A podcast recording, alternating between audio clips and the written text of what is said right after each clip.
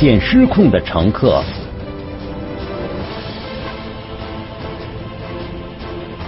把刀顶在车座上，手就一直那么抖。冠冕堂皇的理由，在他这个生日当天跟他提分手，让他这个非常接受不了。出租车惊魂一线正在播出。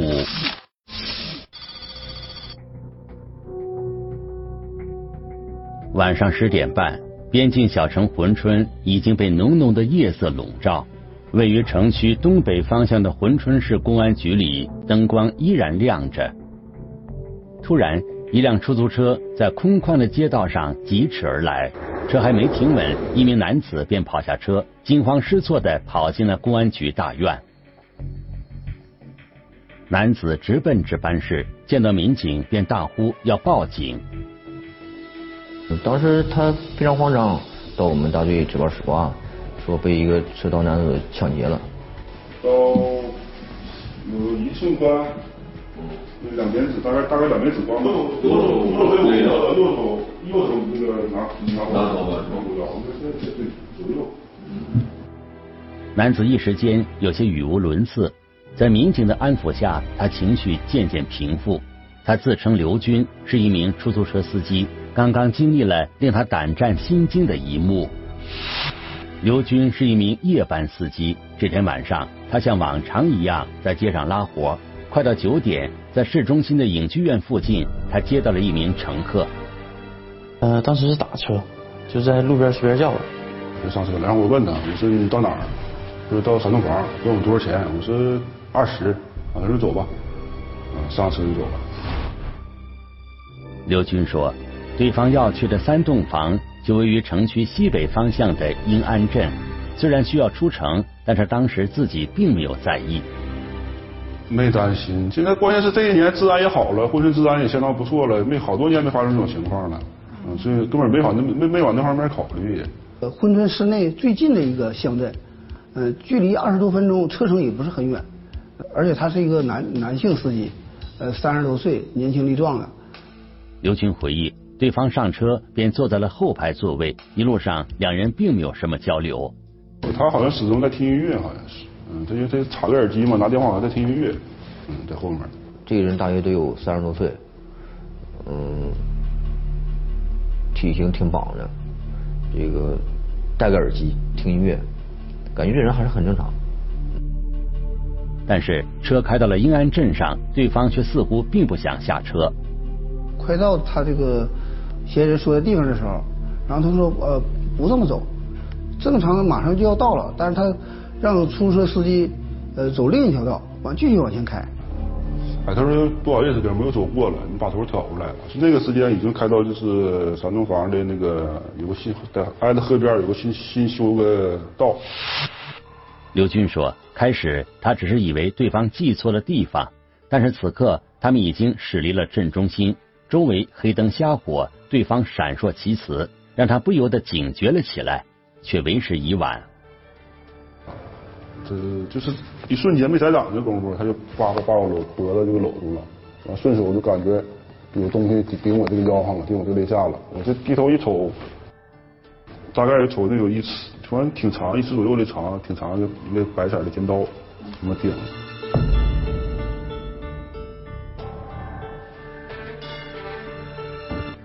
瞬间发生的事情让刘军惊慌不已，但他很快冷静下来，试图安抚对方。我瞅那个人体体格挺好的，我也不敢争执，那刀逼着我，是不是？我就跟他就是稳住他呗，用语言就来回就是这么唠嗑呗，相互唠嗑呗。刘军说，听了自己的话，对方的情绪似乎有些缓和。跟这个这个被害人说，这个今天他生日，完了还失恋了，完了心情不好。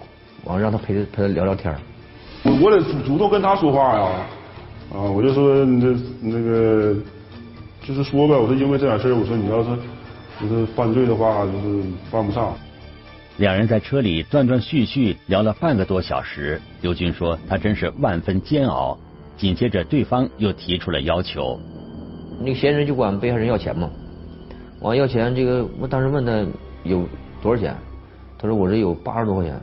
犯罪嫌疑人说：“你这不够我吃顿饭了。”然后，呃，这个犯罪嫌疑人让司机拿出来手机，先看了他手机里呃支付宝，支付宝里没有钱，之后又看了他微信，微信零钱里面有一百多块钱，这样这个犯罪嫌疑人让这个司机把这个钱通过微信扫码的方式给这个犯罪嫌疑人了。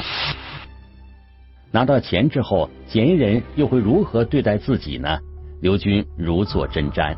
然而，嫌疑人却做出了奇怪的举动。始终没说下车的意思，我就当我就主动问他，我说哥们儿你在哪下车呀？是不是？我说这我说你我给你送哪儿去？了？嫌疑人就说那你再给我拉回市里吧。完了，这个被害人问这个嫌疑人拉到市里哪儿？就嫌疑人说你就给我拉到我打车那位置就行了。刘军说，他一路胆战心惊的将嫌疑人拉回了市里。对方竟然就像什么都没有发生一样下车离开。嫌疑人一下车，刘军便驾车逃离，直奔公安局。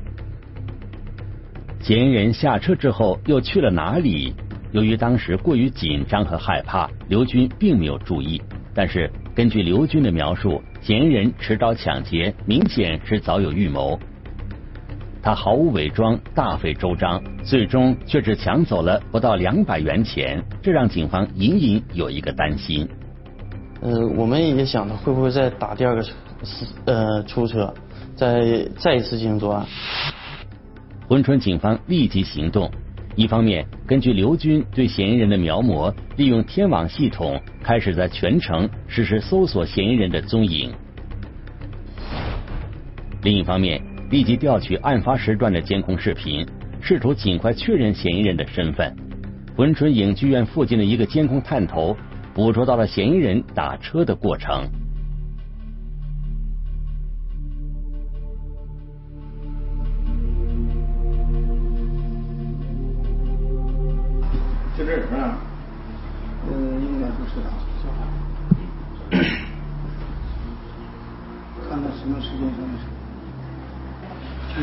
被害人讲，他手里是有刀，但现在咱们是通过这画面是看不到啊。看不到，你藏刀有可能藏到他的这个袖子里，袖子里、衣服里，对，隐藏起来了。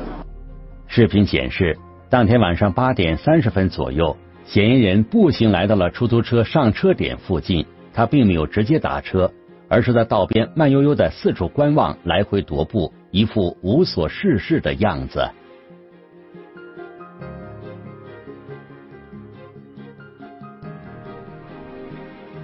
二十多分钟后，刘军的出租车在附近掉头，嫌疑人顺势打车，从后排上了车。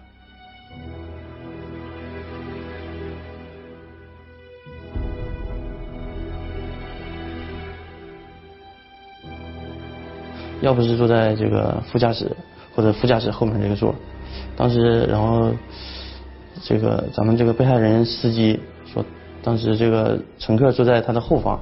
我们也觉得挺奇怪。现在看来，嫌疑人选择在司机背后落座，显然是为了方便作案。这说明他早有预谋。他到底是谁？竟然如此胆大妄为？而此刻他又藏身何处呢？正在警方大力搜捕的时候，谁都没想到，嫌疑人已经再次行凶作案。同样是在英安镇的一处偏僻漆黑的小道上，出租车司机于波正经历生死时刻。就他就在车座那坐着，手就把刀顶在车座上，完了手一直那么抖，咋地都行，你只要不别拿刀捅我，怎么都行，别伤我，怎么的怎么地都行。为了安抚对方，于波已经和嫌疑人在车里聊了近半个小时。然而，随着时间的推移，于波越发觉得危险。从反光镜看呢，他就老，我感觉他说话情绪有点不太对了，就跟一开始在车上他唠嗑的情绪不太对，就是声音听着也不对劲儿。后来我搁反光镜偷摸往后看，我看他手拿着刀，就一手一直在那抖，我就感觉这不行啊，我得赶紧跑，就不跑你没准什么时候他在后边就给我两刀啊。急中生智，于波暗暗的拉开了门把手。我就骗他，我说兄弟，你看我我下车方便些行不行？他大概迟疑了几秒钟，告诉我：“那你去吧。”完了下车我就跑了，头也没回就跑。哎，当时跑的时候真的就寻思，哎呀，就是真要被他撵上了，让他捅死也就认点背了，没办法了，我要跑了，我捡捡条命。当时什么都不想，反正越跑腿越软，越跑腿越软，那真那滋味。跑出去没多远，当时我就摔那儿了，摔那儿完起来又跑，跑跑我又摔了，完回头我看正好我看到旁边有个土堆，我就爬着过去跑土堆那藏起来了，然后打电话报警。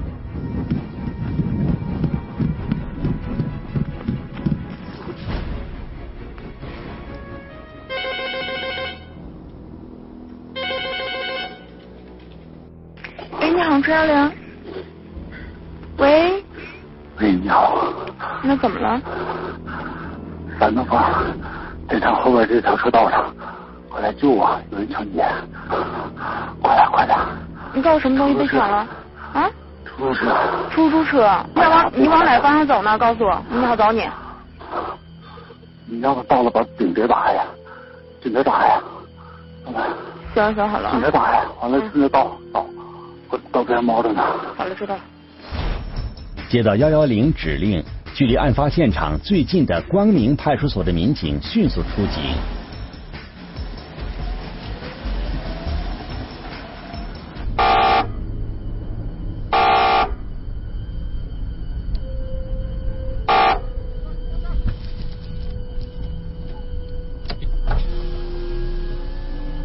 什么情况？有人抢劫！你是你是你是出租车啊？不是，那家有刀。几个人？一个人？一个人。一个人？二胡的。能认出来不？能。我先跑了。不行，我不跑，我不跑，别让他非拿刀捅我。见到迅速赶来的民警，浑身伤痕的余波逐渐平静下来。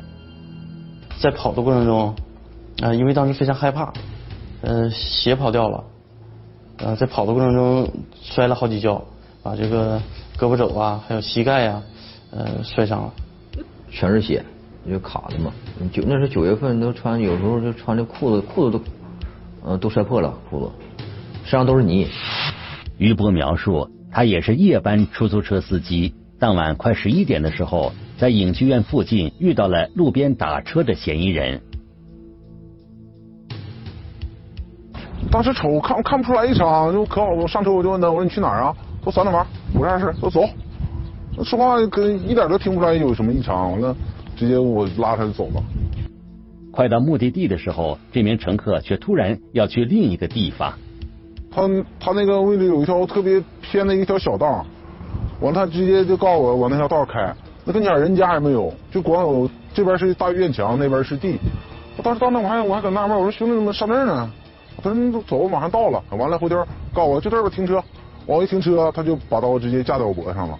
我说你干啥？我说你说我说你要钱给你钱，我说你别伤我就行。他说别动，要不就陪我唠会嗑。当时也说这个他今天过生日，呃，说这个跟女朋友分手了，女朋友在外边又又有别的那个男人了。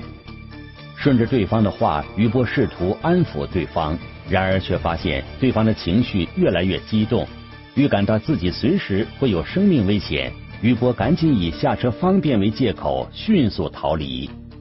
没敢回头。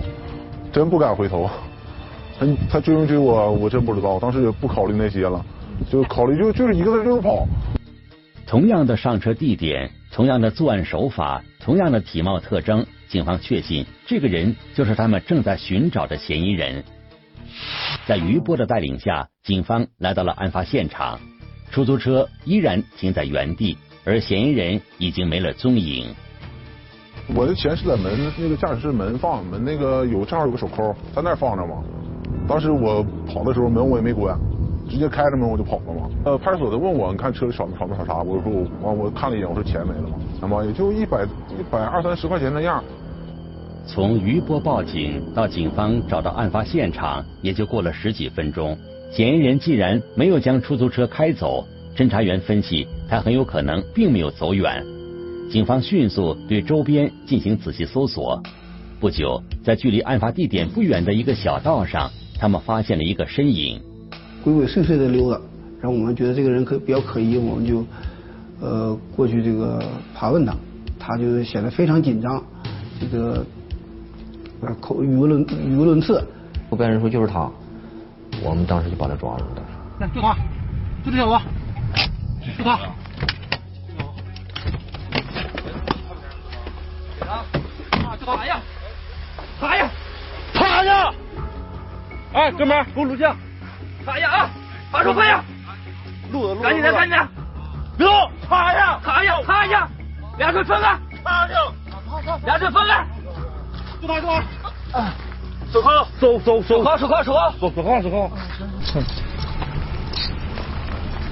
刀呢？刀刀放哪儿？刀刀哪儿？刀在哪儿？袖子，袖子。刀放哪儿了？袖子，袖子。袖子，知道。嗯。你这这别动，别动，这是这这这这呢。别动，别动，别动，别动。吴昕三十三岁，珲春本地人，无业，离异，有一个六岁的儿子。就是他涉嫌连续持刀抢劫出租车司机。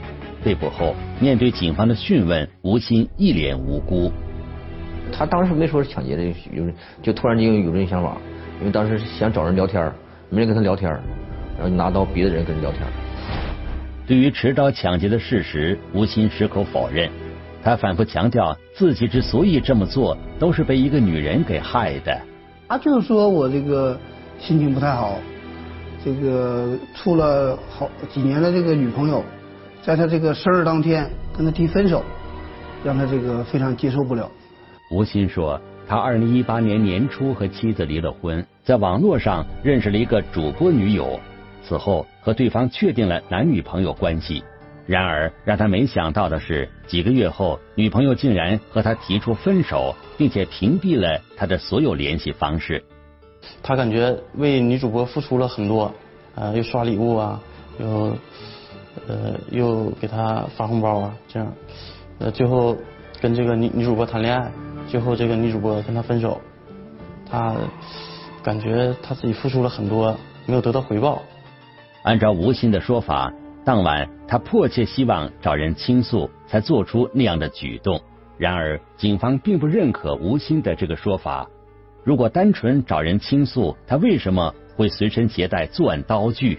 如果说你没有别的目的，你就没有必要要他的钱，而且你还有主动索索取这个索要的这个行为，这个就跟他这个呃他的行为就跟他这个语言跟他的逻辑就不符了。进一步调查显示，所谓女友分手的刺激，并不是吴昕作案的全部理由。案发前，他已经债台高筑。我们通过这个他的微信，发现他这个在外借了很多钱，嗯，网络贷款呢，还有是亲戚朋友啊，外边欠账非常非常多。你有多少钱欠？能有十几万吧？嗯，最少的三百，最多的也就几千，这样。但是呃，家数特别多，他带了很多家。所以他是生活比较困难，缺钱。他吴昕没有工作，也没有什么稳定的经济来源，大部分时间都是上网玩游戏。我们跟他邻居父母了解，他比较不负责任，因为养孩子他没有尽到父亲的责任，都是他父母在抚养。这个年纪还经常玩网络游戏，不务正业，然后在网上认识一些主播。给人刷礼物，呃，发红包，这样。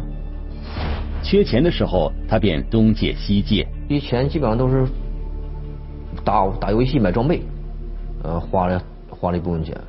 再有，确实是确实从这个主播这这一块，好像给给这个女主播呃发过红包，这些都有。再有是拆东拆西墙补西墙，从这借的钱还给另一个人，嗯。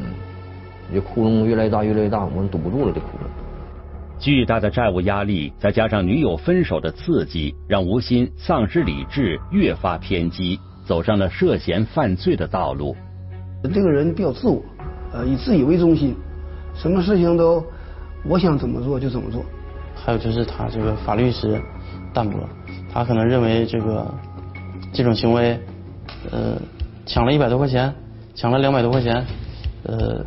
没不是什么大事儿，但实际上这个法律上来讲，他是呃触犯了这个刑法的抢劫罪。吴昕的举动不仅让自己走上涉嫌犯罪的道路，更给被害人和社会造成了伤害。在家待了十几天，天天晚上做噩梦，睡不着觉。哎，这真的不经历根本就不懂那啥滋味，根本就没想到的事儿。这事儿出了以后，你看我认识的，他们都说都十几年、二十年都没碰，开了十几年、二十年车都没碰上过这样事儿。警方也提醒广大出租车司机，在遇到抢劫危险时，一定要冷静应对理智周旋尽量安抚嫌疑人以最大限度保护自己的生命安全。